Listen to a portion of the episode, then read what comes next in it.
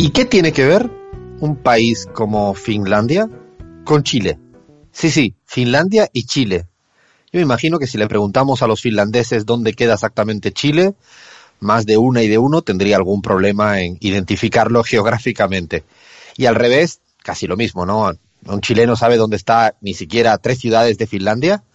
Hasta la capital puede que le cueste eh, trabajo. No es fácil imaginar que existiera o que existe una relación entre dos países tan lejanos, tan distintos y tan alejados, ¿no?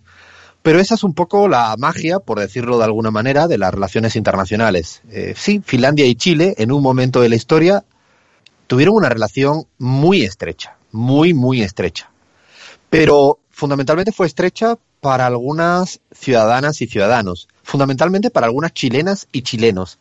Es decir, en un momento de la vida, a una mujer chilena, a un hombre chileno, Finlandia se le convierte en el país principal, fundamental, para salvar su propia vida. Así tal como suena. Es eso de las relaciones internacionales que a veces nos parece lejano, nos parece que no se entiende o algo metafísico, pero no. Las relaciones internacionales son muchas veces más importantes y determinantes de lo que imaginamos. Y esta relación entre Finlandia y Chile, por ejemplo, es un capítulo más. Un capítulo que tuvo lugar cuando se dio la dictadura chilena, el golpe de Estado. Sí, el golpe de Estado contra Salvador Allende, ese 11 de septiembre del 73, cuando Pinochet traiciona con las armas, ya se sabe, y al final toman el poder por las armas, con ese gobierno militar.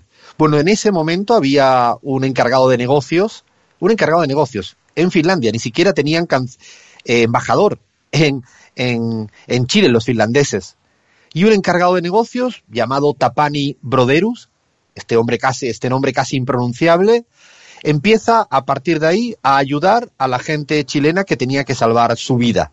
Sí, sí, aloja en su propia casa, no en la embajada, sino en su propia casa a un grupo primero minoritario de chilenas y chilenos que van escapándose de los disparos de la dictadura pinochetista.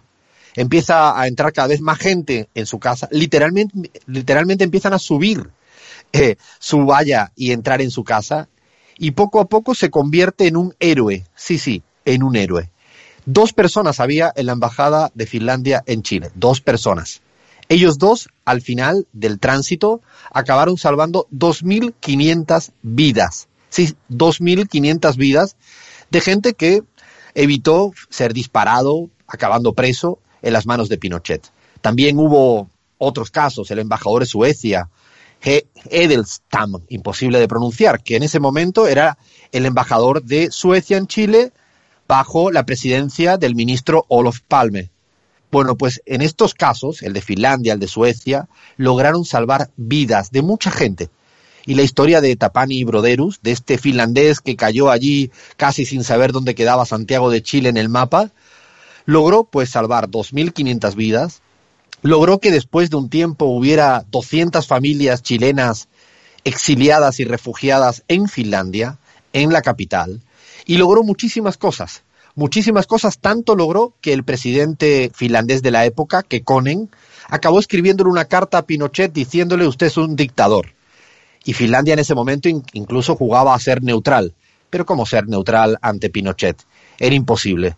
Bueno, esta es la historia de la relación entre Finlandia y Chile en un momento determinado, en el año 73 en adelante, y que está maravillosamente bien tratada en una serie muy recomendable que se llama Héroes Invisibles. No se lo pierdan, véanla porque merece mucho la pena y explica bien cómo las relaciones internacionales a veces importan. Ahora sí, arrancamos. Esto es La Pizarra.